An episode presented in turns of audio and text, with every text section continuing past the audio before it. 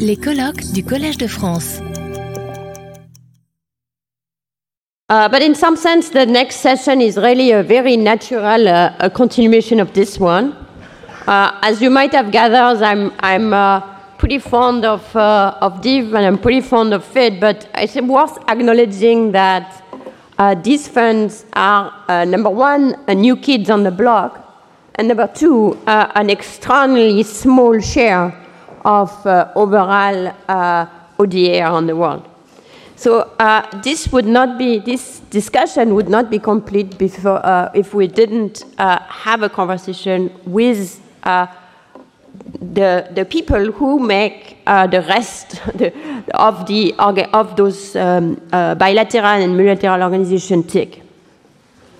So I'm very delighted to call. I'll introduce everybody in, in together, and they will sit here at the stage, and I'll moderate. Um, I'll make a small uh, uh, break in protocol and not go in alphabetical order. Um, I would, I would like to introduce Arianna Legovini. She's the director of the Development Impact Evaluation at the World Bank. Uh, it is a good opportunity to uh, remind uh, all of you of the critical role that the World Bank played uh, early in the journey of making uh, impact evaluation or uh, uh, even thinking about what impact program have and what impact even means, uh, and without whom uh, a lot of what we have described uh, these days would not even be there. And in this particular, among the many people who played key role at the World Bank, Arianna is, you know, stands as a particularly important one. Arianna Legovini is the director of DIME, uh, that's the de uh, Development Impact Evaluation uh, Department at the bank. It much predates FID and DIV.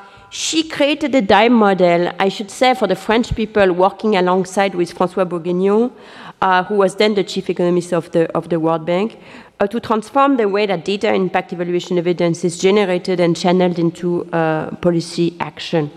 Before working on them, she established the Africa Impact Evaluation Initiative for the Africa region, which was the model for, for Bank, and also developed the Africa Results uh, Monitoring System, which was the first World Bank system to monitor World Bank results. So a lot of the ferment of what we are discussing today uh, is, in, is in her work.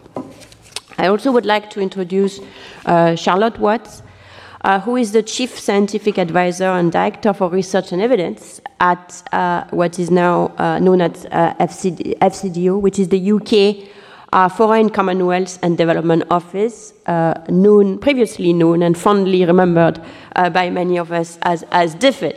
Well, it's not the name we care about, but DFID is another of this organization that really was, uh, in particular among the bilateral organizations, such a pioneer in how to do things right uh, and uh, set a model for, for many other people to, to, to follow through. And Charlotte is the chief scientific advisor and director for research. She's the most senior scientist in FCDOs, and she had the research and evidence uh, directorate the, this, the directorate brings together the leadership of the uh, FCDO experts, uh, geopolitical and development advisors.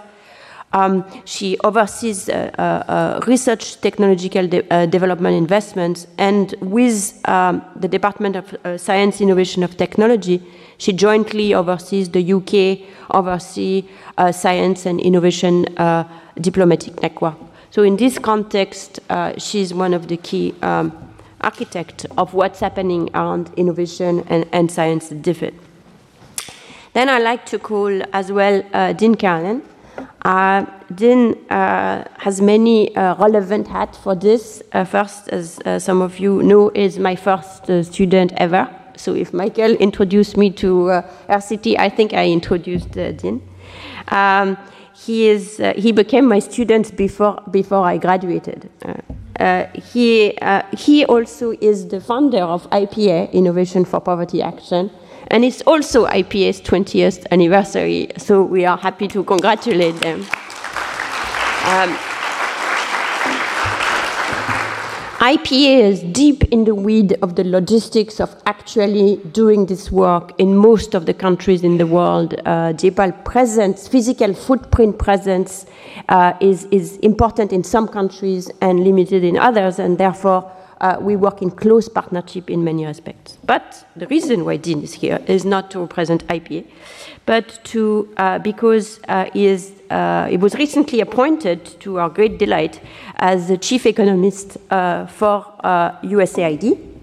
Uh, the United States United States Agency for International Development, in which, for example, uh, um, resides.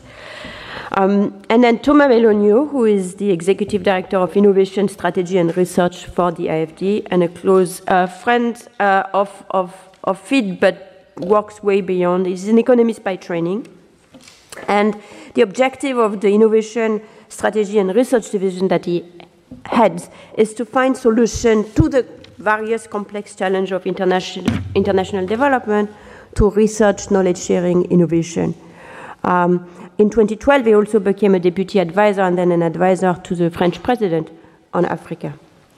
Uh, so I will call them to the table. We have uh, about uh, an hour till lunch, uh, so please welcome uh, all of them.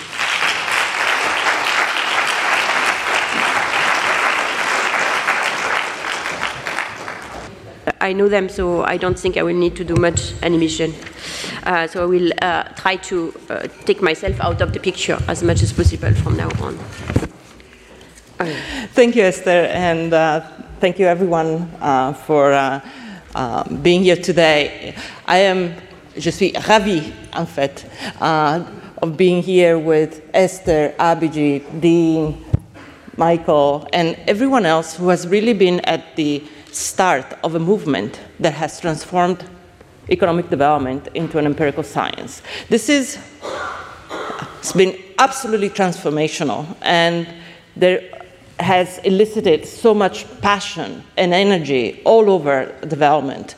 Uh, we have to remember what, where we started from, from a development which was really kind of based on old theories, um, with very little energy, and all of a sudden we have a movement that has been transforming the world. So I'm super, super excited, and congratulations for this wonderful anniversary. Um, I want to say that when I first joined the bank, um, the way loans were delivered and advice was delivered was by expert, experts. And that expert advice had weak evidence base. And that really um, affected the, not only the effectiveness of our loans, but also the right of self-determinations of country to choose their own path to development. Uh, the, the transformation of science into development has allowed us to transfer power to countries to find their own solutions to their problems and also negotiate with development agencies like the World Bank and others for financing what they could prove and document worked in their context. So I think that was very exciting transformation in the way we do development.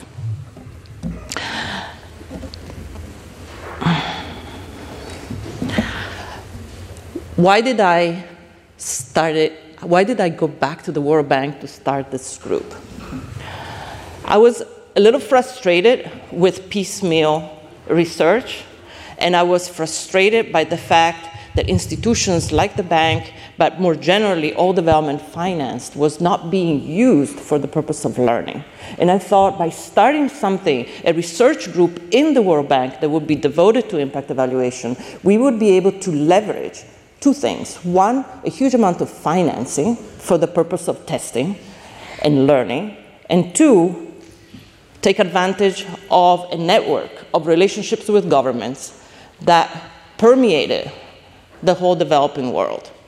And so that we would not need to make that extra effort to establish those relationships, but we could kind of ride that wave and make a contribution. I think the contribution, of course, of this whole movement is on creating very rigorous evidence that allows us to understand the mechanics of development and actually contribute not to judging whether people are doing the right thing or not, but actually supporting them in the process of getting better at what they do. Now, in, in this process, um, so the methodological contribution, of course, has been dramatic, and we have seen, of course, uh, the awards of, of the Nobel Prize to, to these amazing researchers. But we have done, I think, more than that, which is to create a collaborative model of production of, and generation of evidence that has built capacity and is building capacities in organizations and governments and agencies that then transforms the way they think about the development process from a predetermined model of policy design into an adaptive and iterative model of thinking about okay i, I, I know I actually remember 2009 we were in dakar with abhijit and the uh, Aminata Niane, the head of the private sector agencies at that time, asked him, why are, why are professors not coming to me, giving me advice? And Abhijit says, well, we've become a little more humble about what we know. And that humbleness, and that humbleness that Abhijit actually displays in every day, in every day of his life, is that the very root of our ability to learn more. Just defining the fact that we don't know which we have lots of ideas and a lot of innovations, but we don't know necessarily which ideas work in practice. And that by testing them on, the, on the ground and figuring out which ones are the great ideas that we should put forth, we can actually make a huge contribution to the path of development and increase development impact. So one of a little bit my obsessions was to kind of figuring out you know, what was the value of that knowledge that we could generate in, uh, in such collaborative fashion? And we have heard today from, from Michael and others um, the returns that they've estimated from investments in knowledge. The, the approach that we took was to think about um, these multi-arm trials and, you know, taking projects from their status quo and testing innovations, and then looking at the moment of adoption and the wedge between the effectiveness of the status quo versus the innovation to calculate and understand the value of the knowledge we have been generating in our program. And the news is uh, very, very positive. What we find is that very small investments in the order of 1% of project cost in the case of the World Bank generate increases in impact by more than 50 percent. These are randomized controlled trials. The difference is a significant difference in the status quo versus the innovations that have been adopted. These are, what this says is that we, the, the amount of funding and the amount of efforts in this business is actually much smaller than it should be from an economic point of view. The returns to this work are huge. And so we are calling for an increase in knowledge financing, which is congruent with the returns to the generation of this knowledge, but also congruent with the ambitions that we have to make a larger difference in the world. That takes me to what is happening today. So I think we are still very, very small relative to where we should be. So in the bank, uh, currently there is a huge pro process of reform, one that is completely transforming the operational model. The World Bank has doubled its size in, very, in a couple of years uh, with no changes in our administrative budget. So everybody's feeling very constrained, and there are pressures to actually increase our size even further. And so people are innovating in the way we should be doing our business, moving away from piecemeal projects into large, multi phase, multi country programs. And we can use these programs. And in fact, part of the design of the new operational model is to put forth global priority programs that have that uh, incorporate trials as part and parcel of what they will do. These are multi-country, so the first country entering these programs will be the subject of these early trials to, to optimize the design of the interventions. But these programs can also be used to push global agendas. Climate, conflict, pandemic preparedness, forestry and the preservations of the Amazons, the Indonesian forests, etc. Kind of taking these global agendas to these global programs, but then incorporating very strong, iterative, randomized control trials within them, thinking strategically about what we need to learn in each area to advance much quicker on these uh, solving development problems. But this is not just about the World Bank, and I'm gonna, I'm you know, conclude by saying that um, the, so there, there, are multiple tensions and, uh, and multiple priorities in development because of the large threats that we are facing.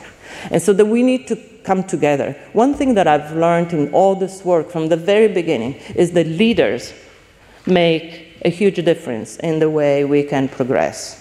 We have leaders today in the World Bank, people like Victoria Kwakwa, who's our vice president for East and Southern Africa, or Mamta Murthi, who was yesterday here, the VP for Human Development.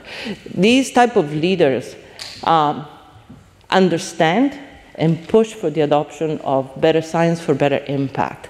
We have a new president, Ajay Banga, who's come on board and he's pushing very hard for change and transform transformative change and transformative impact. And I think these type of leaders, supported adequately from all of us, can actually affect change in uh, amazing ways.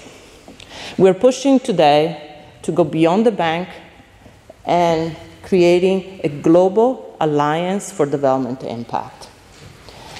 We have had meetings uh, with all the development agencies to agree on a new way of moving forward that combines our efforts and combines the um, generation and adoption of knowledge, scientific knowledge, into our programming. Working together, we can achieve so much more than we can in isolation. I think uh, we have worked over, over the years. You know, everybody works and does the best they can do. Uh, but this idea of working together more cohesively to actually build a knowledge base and support countries invest in their own capacities for doing trials, for building their managerial capacities to manage the development process can actually be uh, uh, quite transformational. So I'm going to leave it at that, but just to say that we have amazing results all across um, our impact evaluation programs. We can see that the effects of working, even in sectors where experiments were not considered valuable, are really, really large. And I'm, i just want to give the example of infrastructure that captures about 40 to 50 percent of development finance. What we find is building infrastructure only takes us half the way there. And that by thinking through trials and other ways, thinking through the whole life cycle of construction, maintenance, and usage, we can actually double the impact of infrastructure investments. Just, just, just this thought that half of our investments deliver half of what they could deliver is what uh, should, should be sufficient motivation for us to come together and change the way we do business. So thank you very much, Esther and everybody else.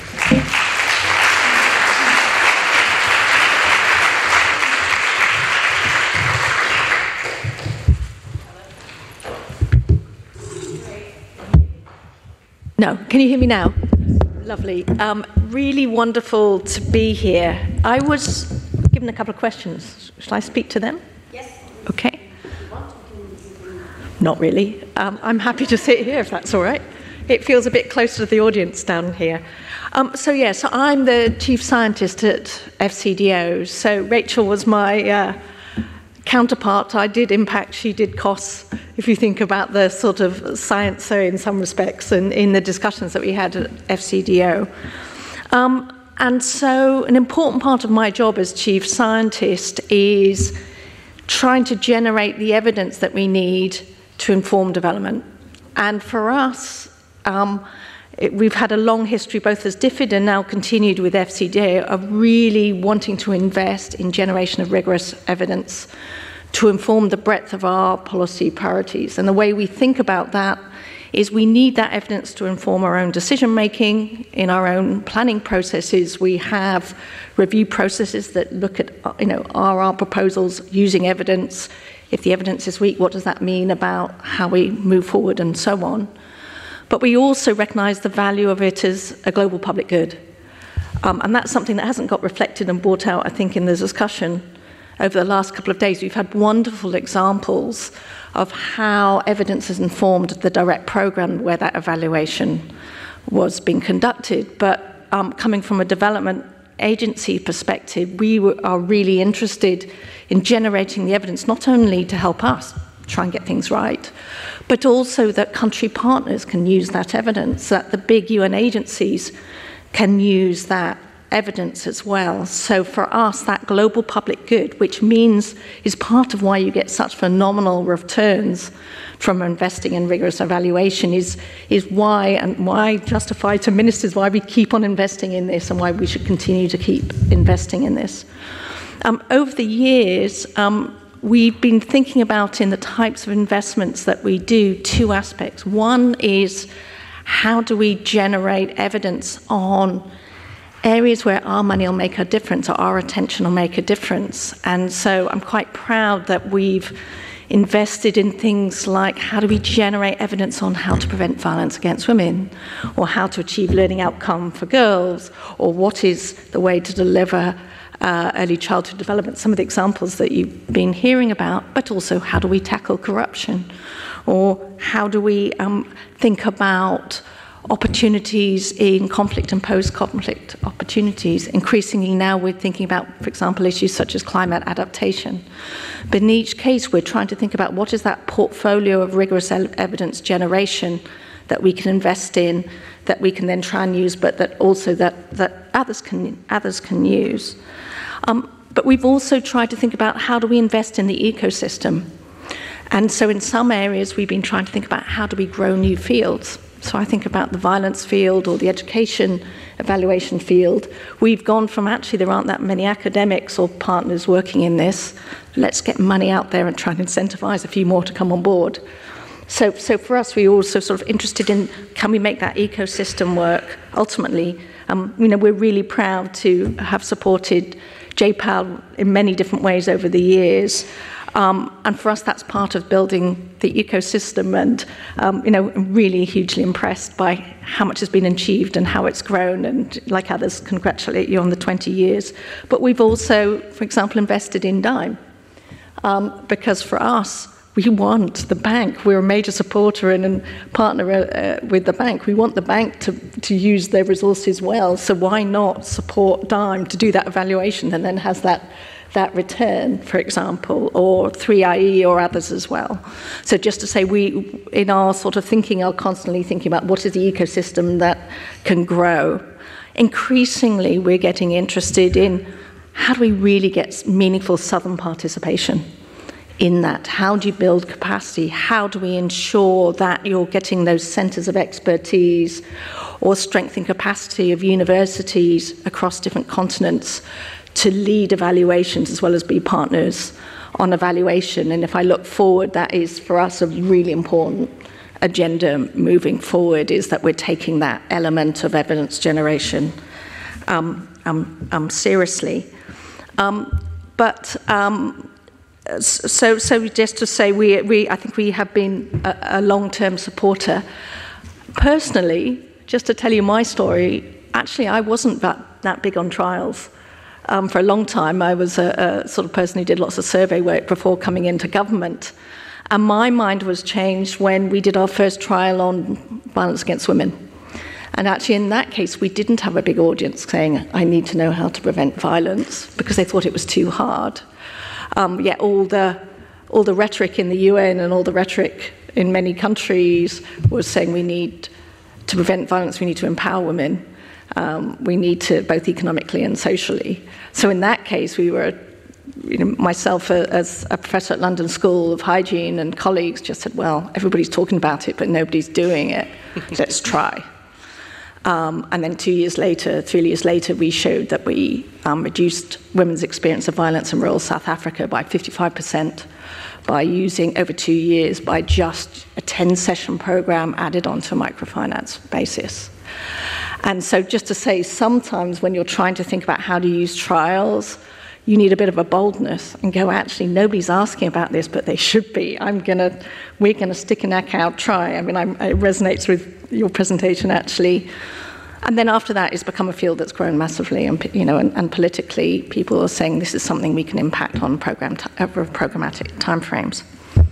So anyway, so so you know, we are we are uh, very very keen on and using evidence in terms of how we can do better I think for me, there's issues of how do we get better in terms of best practice, in terms of design. So I'm not an economist. I'm a, I come from public health, so I'm in a different trial community from health that has different sets of rules and regulations and approaches that's come out of doing pharma trials, but increasingly extended to social interventions. So I think there's quite an opportunity to learn lessons and approaches.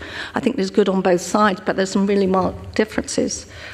I also think We've been talking about RCTs and trials, but actually, in the conversations, actually, you've got a journey from that design and how does evidence inform a design of an intervention to piloting to actually doing a trial to then thinking about scale up.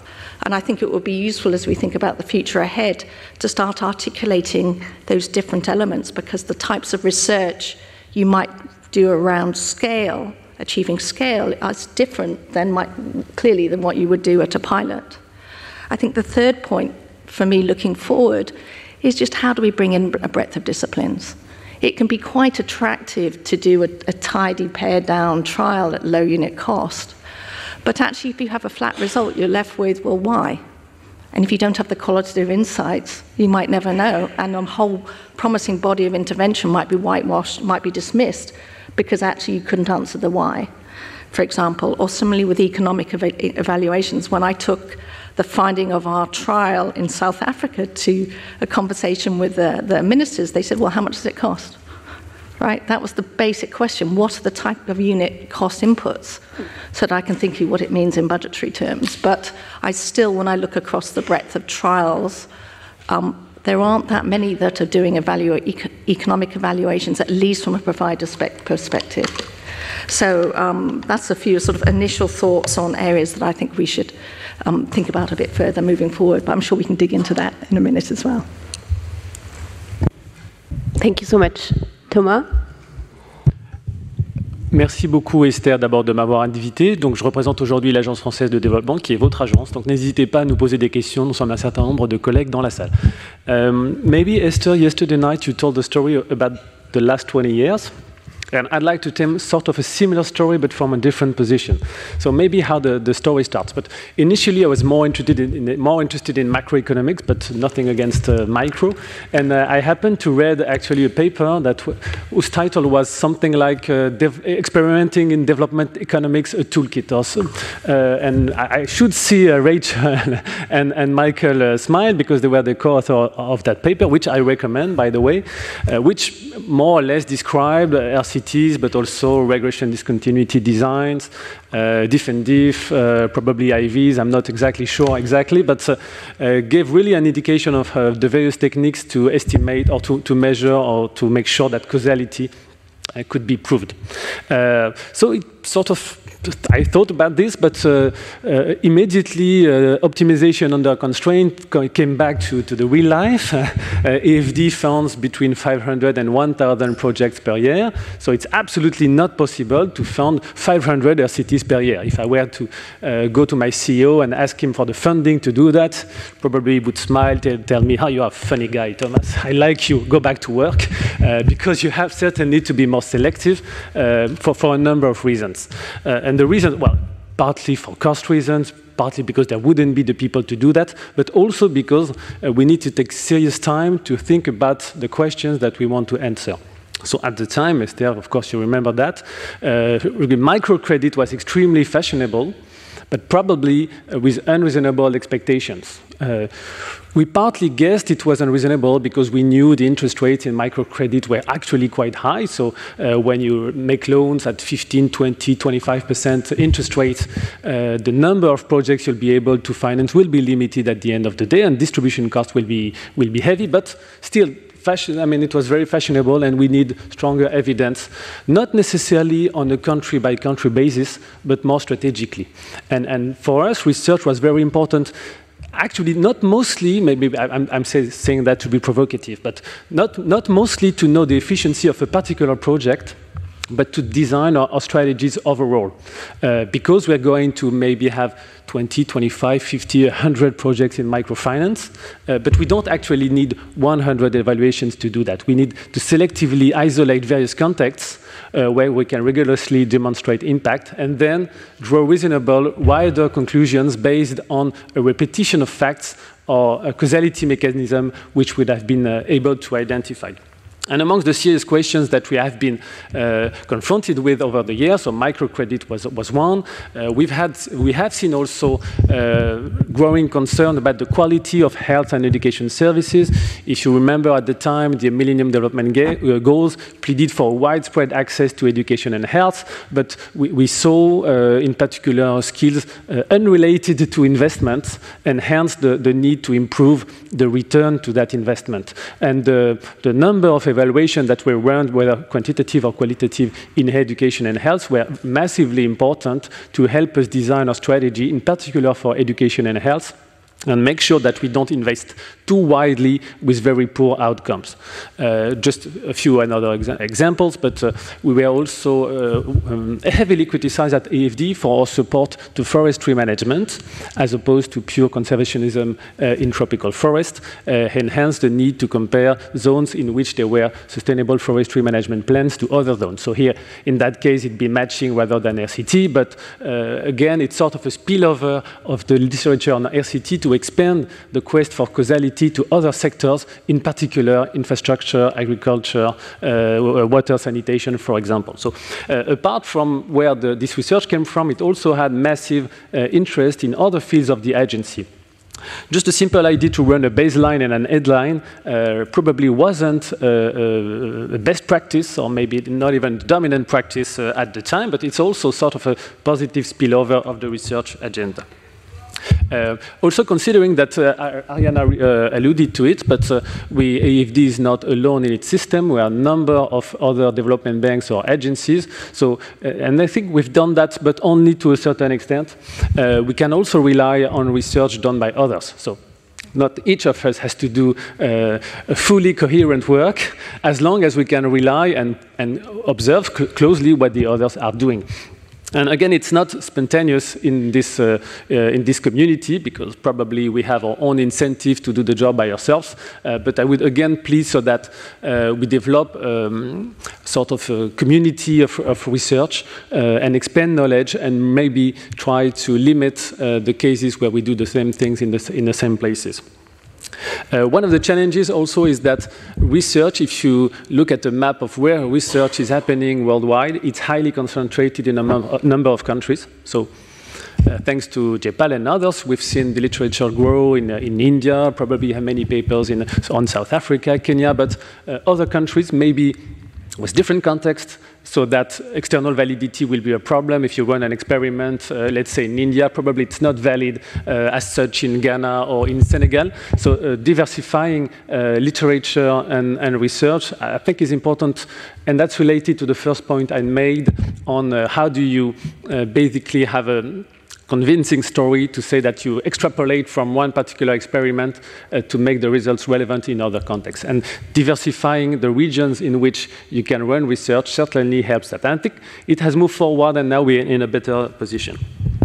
Maybe just as a, as a conclusion, uh, to say that, uh, well, uh, Juliette already told, told the end of the story, so this, which is why I was coming back to the, the start of the story, but uh, As you know, we now host uh, uh, FID, um, and we are struck recently. We were doing a portfolio review with Juliet and others, um, and it, there are actually many ways through which innovation can um, um, move and inspire public policies.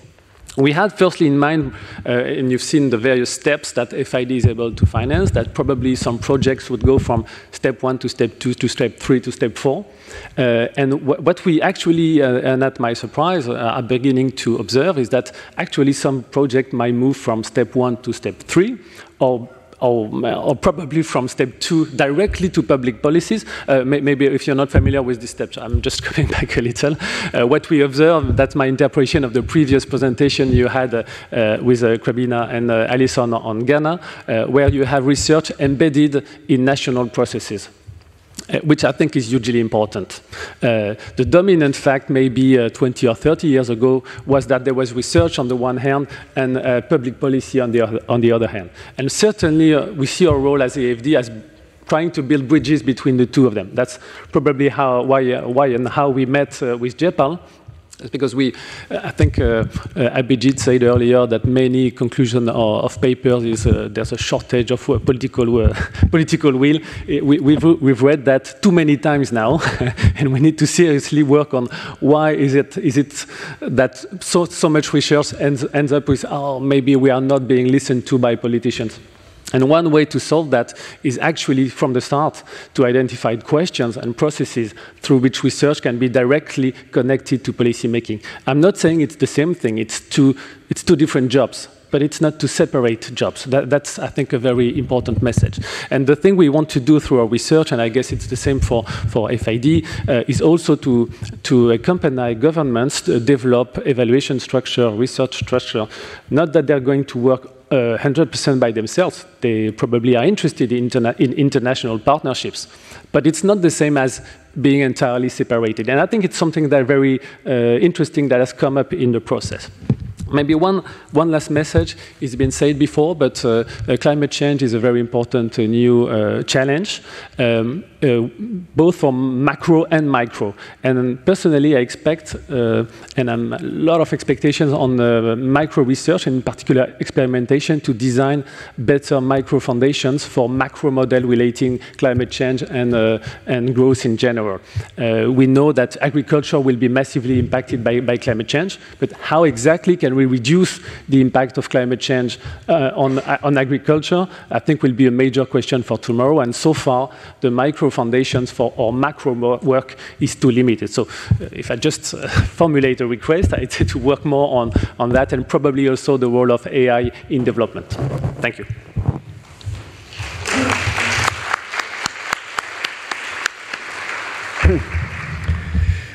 Hi, everybody. Um, so my daughter was is in college, and I don't know exactly what was going on, but she turned to her friend who was complaining about something and said, "Life is full of trade-offs." And her friend said, "Wow, must have been horrible growing up with an economist father."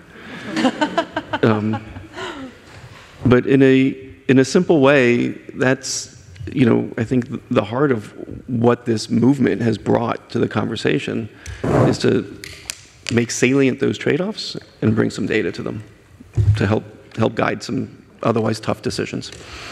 Because um, it's really easy to get excited by a lot of the things that everybody's doing in development. It's, you know, there's a lot of need, there's a lot of problems, uh, there's a lot of, um, it, it, you know, a lot of ideas that sound great. And ultimately, the space, although you know it's obviously grounded in a particular approach to doing that is fundamentally just trying to help that world make better choices and focus. Okay, so I was going to leave. I, was, I, have three thoughts I want to share, and two, two of those are apologies. Um, the, the first is I think the largest impact that we've had in the space as a movement, and that hopefully, and I see some nice changes happening further along these lines as well, is a culture, this cultural change.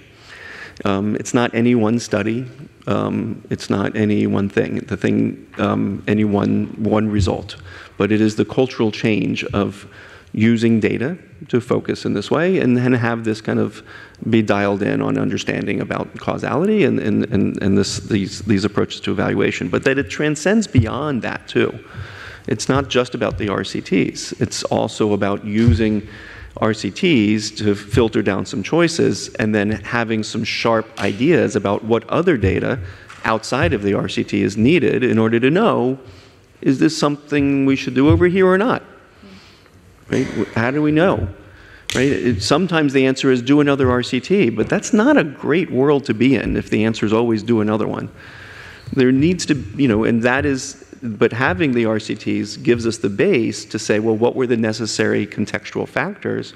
Do they exist over here? What data do we need to validate our theory to know that over here, we don't, we don't need to do another RCT, we have some of the basic facts you know, what's the, you know, if it's a school intervention, what are the baseline, what, what are the literacy rates? Are teachers there? What is the student-teacher ratio? These are all contextual factors that, that some of them might be institutional that you need to know. None of that comes from an RCT, but you need that combined with the RCT evidence to make those tough choices. And so I think, you know, the biggest, the biggest impact has been on this culture. And in some sense, it's always left me on a personal level feeling a little bit weird. As a professor, you know, we get asked a lot. I'm sure those in the room who are professors are accustomed to this too. You get asked questions as if we're supposed to have the answers. I, I didn't choose this job because I had answers. I choose, chose this job because I had questions. If I wanted to choose a job because I had answers, I would have worked in human rights. That's, that's the area I've always felt more passionate in. My favorite classes in college were political philosophy, not economics. and so, um, but you know we are we are all doing this the, this kind of work because we actually don't know the answers to things. And we just we what we do feel strongly about is this is a process for figuring that out. And let's and let's march down that path. Um, but it is always a little bit weird to feel like you're in a job and you're succeeding because of your ignorance. Um, but that is basically what it comes down to. Um, or being willing to admit that ignorance i would say. One of the one of the the, the last group too. It was very striking, and I was very impressed by the, by the, um, the, the willingness and eagerness to put it on the line.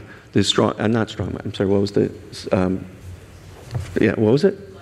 Lively minds. Thank you. I knew I had the wrong adjective. Right. That's that's really impressive, and that is um, and is that kind of leadership and and and and and focus that is been absolutely necessary. We, we dorky academics would never have gotten there if it weren't for practitioners willing to, willing to question and willing to say, hey, I need to find out because if it's not working, let's find a better way. And maybe it's not this. Um, so, um, but this, this, this culture of asking and culture of willing to be ignorant is, is actually critical and it extends well beyond just what RCTs. Um, and so this, the second thing I want, want to say is, you know, in the spirit of the no one study is the, is the panacea, no one intervention is the panacea. The, what's really exciting that we're starting to see happening is the, you know, the wealth of randomized trials that have been done, some of them very, very similar. You spoke about microcredit. Um, those weren't planned to be similar, they just turned out to be similar. Um, there's others that have been planned to be similar in, in various levels of similarity. There's tremendous more that we can learn from doing work that just sits back and kind of goes back to our you know, download data as an academic sitting in the ivory tower space and, and, and using the infrastructure that has been built with J-PAL, IPA, and others to produce you know, over 4,000 now RCTs, and it's actually quite exciting. Um, one of the, so here's one of the apologies that comes from, as an economist, that we have learned from the wealth of that, that information. In Principles of Economics, we teach systematically, nice little chart that says labor and leisure, you have a trade off. We do trade offs. And as you get more money, you choose more leisure. Right? This is taught in so many Principles of Economics courses. And it has led to so many um, bad conversations. We never say, but there's also other factors too um, that push the other way. Just empowering people. they, they, they're capital constrained. They give, need money. With that money, they can work more. It might be uplifting. It might solve some stress and some conflicts on a personal level that allow them to then have that focus to invest more. Um, empirically, we've now seen from enough randomized trials on cash transfers to know that that principles of economics lesson was just flat wrong in developing countries. And we have a nice, tight, zero or sometimes positive impact on, on labor supply. Um, so, but we didn't get there from one study, right? You wouldn't take one study and do that. We get there from being able to see that over and over again, you have that kind of systematic result. Um,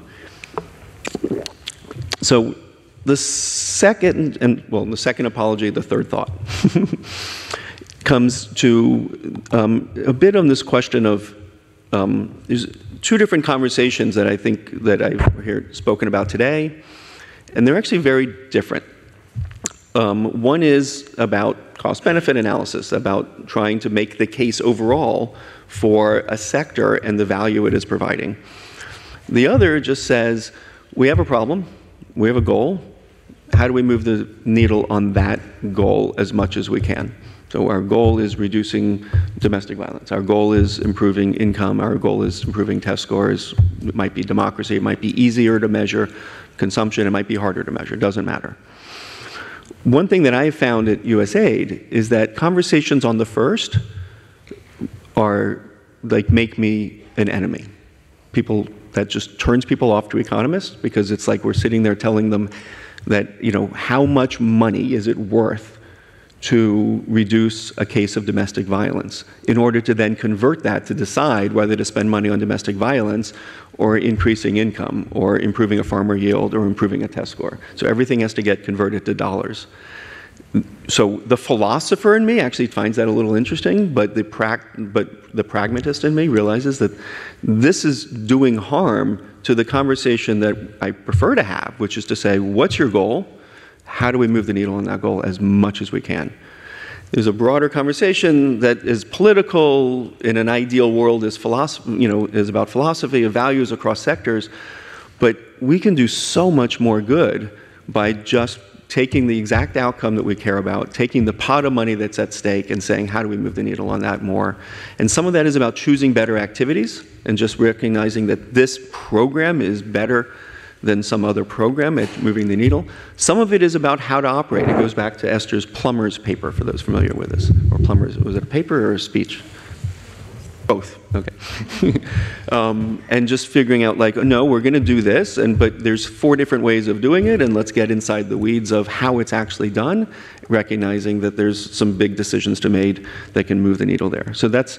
Um, that, and for, and for, what it's worth, this is a very big focus we've been taking at USAID in the way we're trying to operate and trying to move the needle.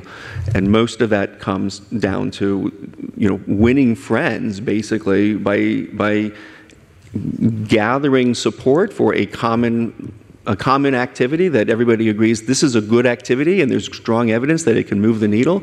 And now when you want to talk about whether to do something extra because because basically you do have in, in most most kind of context it's easy when you know everybody's at the table and has an idea and everybody gets their idea into the into a program. But if everybody agrees that wait some core activity whether it's a cash transfer whether it's a very basic training program that that that works.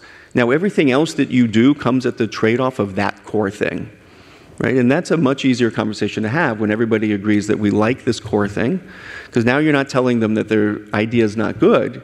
You're actually telling them you they have two ideas and now you just you have to choose. So which you we agreed you like this one, and if you do the second one, you give up the first. Which one do you want? And what's the evidence? And when the evidence lacks, then you then you know that's a moment where you maybe want to go get more evidence. Or but if the evidence is there, then obviously choose the better one. Um, so those are my thoughts. Thank you, everybody.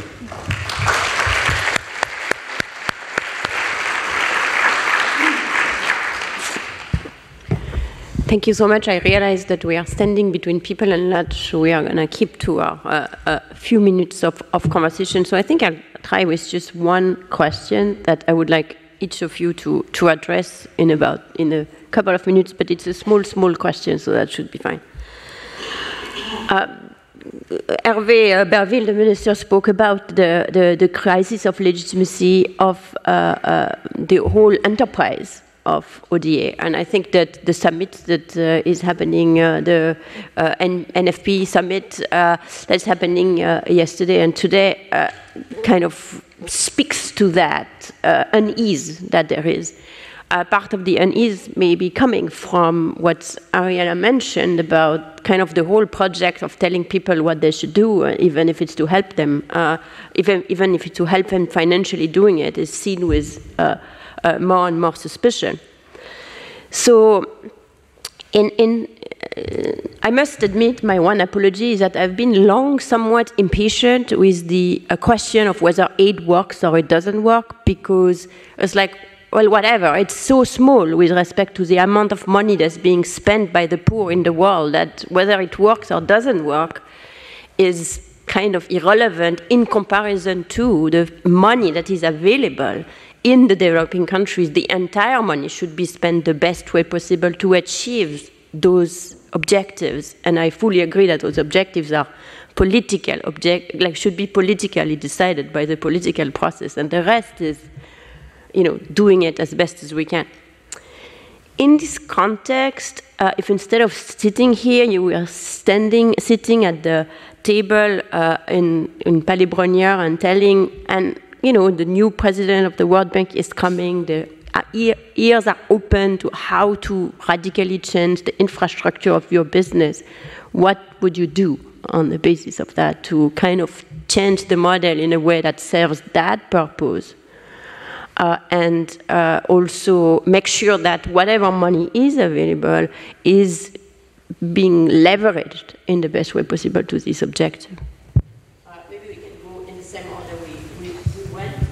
Uh, keep, uh, you know, about a, a, minute for this small, small question.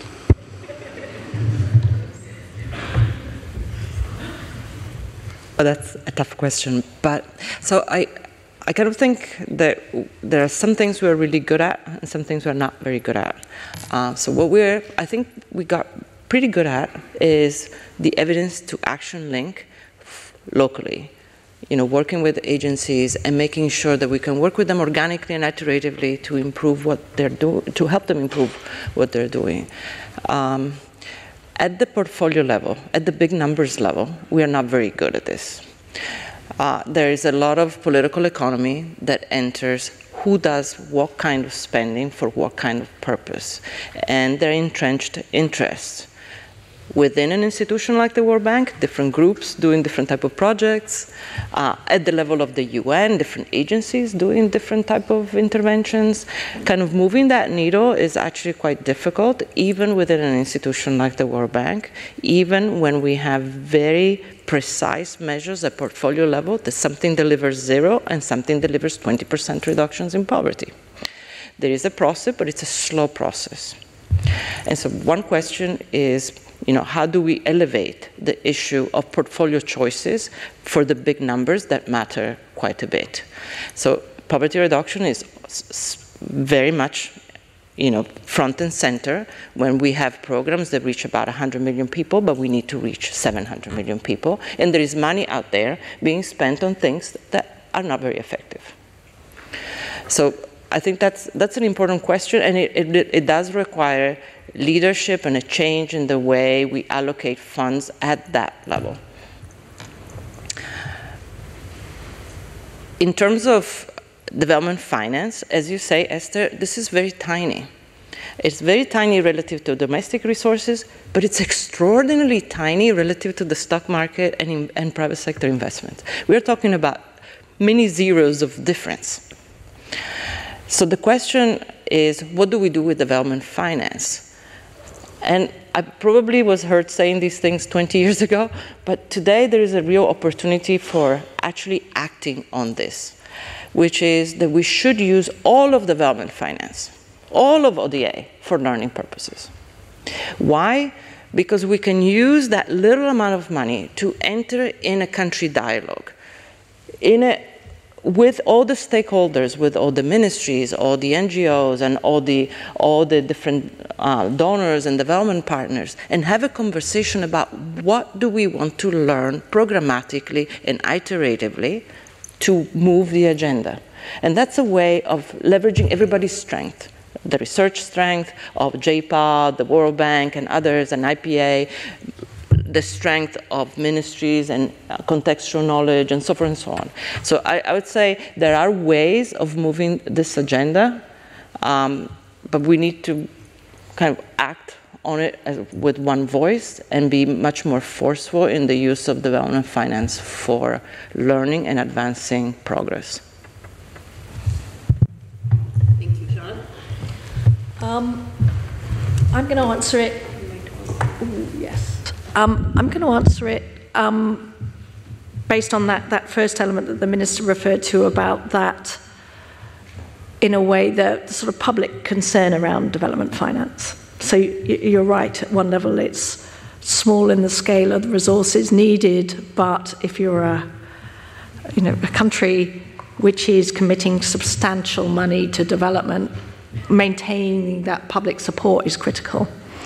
Um, and for me, I do think there are a couple of elements that I think we should be getting better at. One is really talking in a more nuanced way about what is the difference that the investments make. And, and there, actually, that generation of evidence, that supporting of innovation, um, is a, that, that long term partnerships to support fundamentally good policy making by countries for their own populations is the story we need to tell. And I don't think we tell that story sufficiently. Um, and clearly, as part of that, that the ways in which our money adds value, but actually it's partnership. Um, I think, I mean, clearly, when you're thinking about development, there's other elements around expertise. So for me, if I'm thinking about external actors, It's what is the role of external actors to not only, it, it, you know, when, we, when we're thinking about the vision of development, it's really not about the money.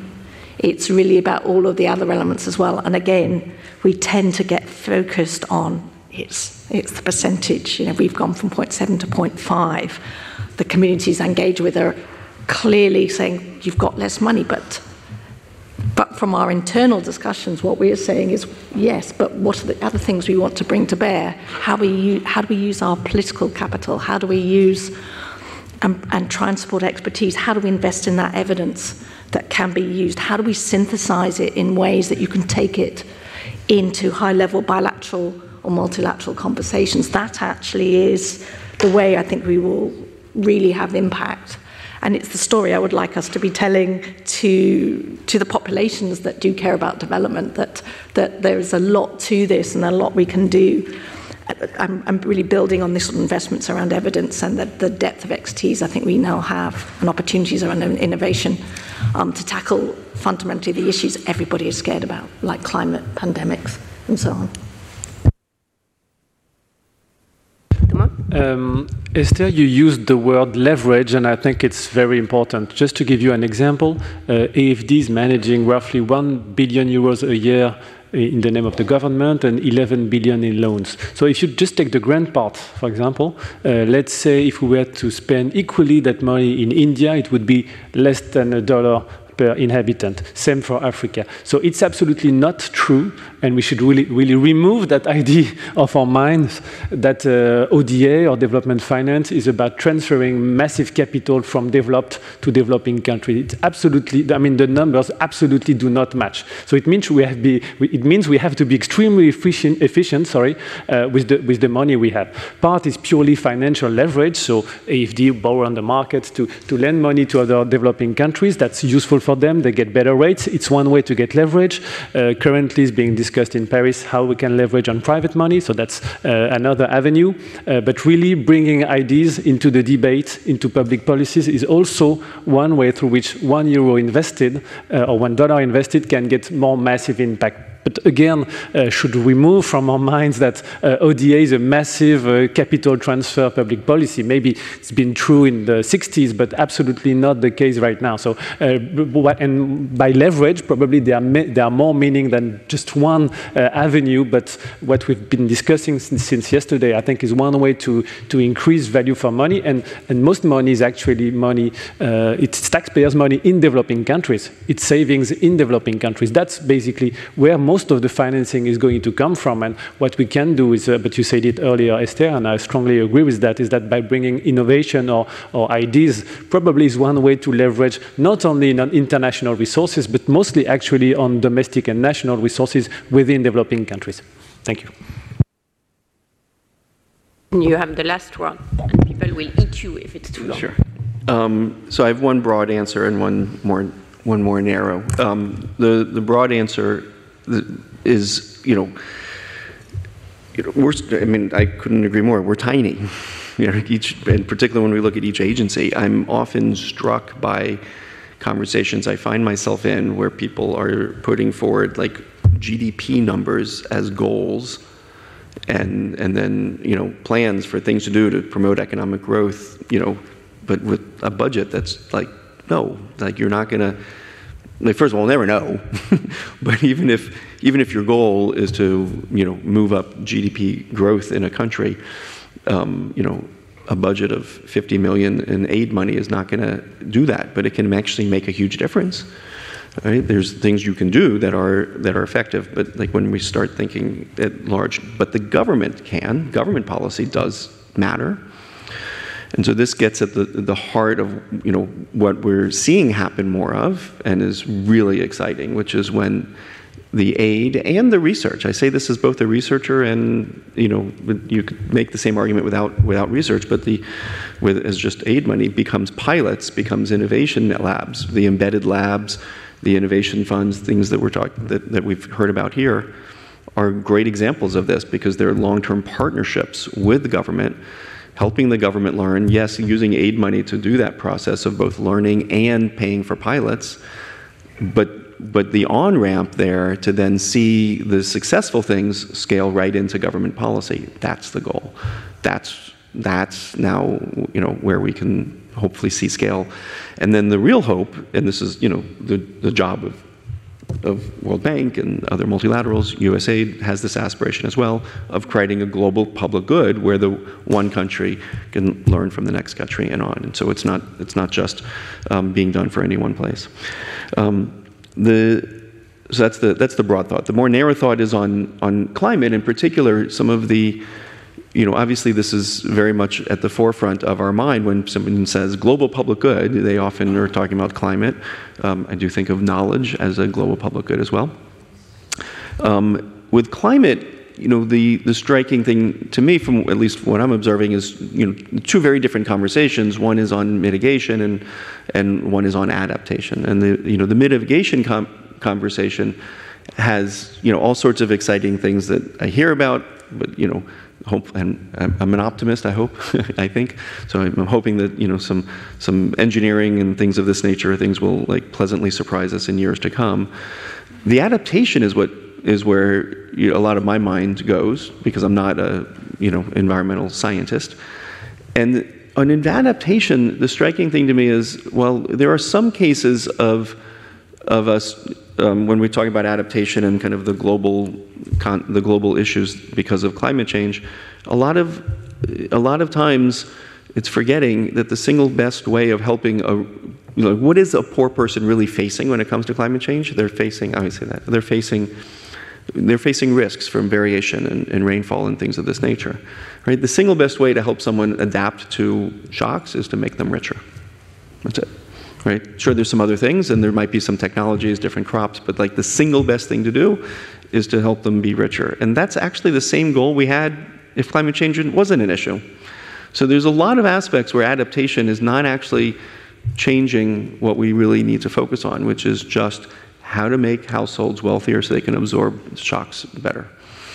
Um, and that includes being healthier, being more educated, being able to migrate. Um, these are all parts parts of of that. Thank you.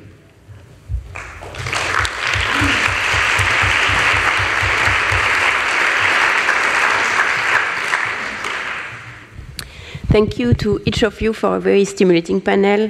Uh, thank you and disclosure that uh, the growth of J-PAL owes a lot, uh, not only as a matter of culture, but uh, as a matter of cold cash uh, to all of you as a representative of your institution, of course.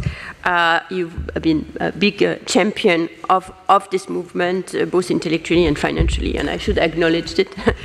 And now we'll conclude this session. I will send you to lunch, and please come back by 2.15. Uh, Dean's intervention is a perfect segue to this afternoon. Our first session will be on climate. Uh, and I, I, hope that you uh, come back and bring your friends because that proves to be exciting. And in the afternoon, we'll talk about research, bringing back again people from the field who are actually participating in those projects. Retrouvez tous les contenus du Collège de France sur www.colège-2-france.fr.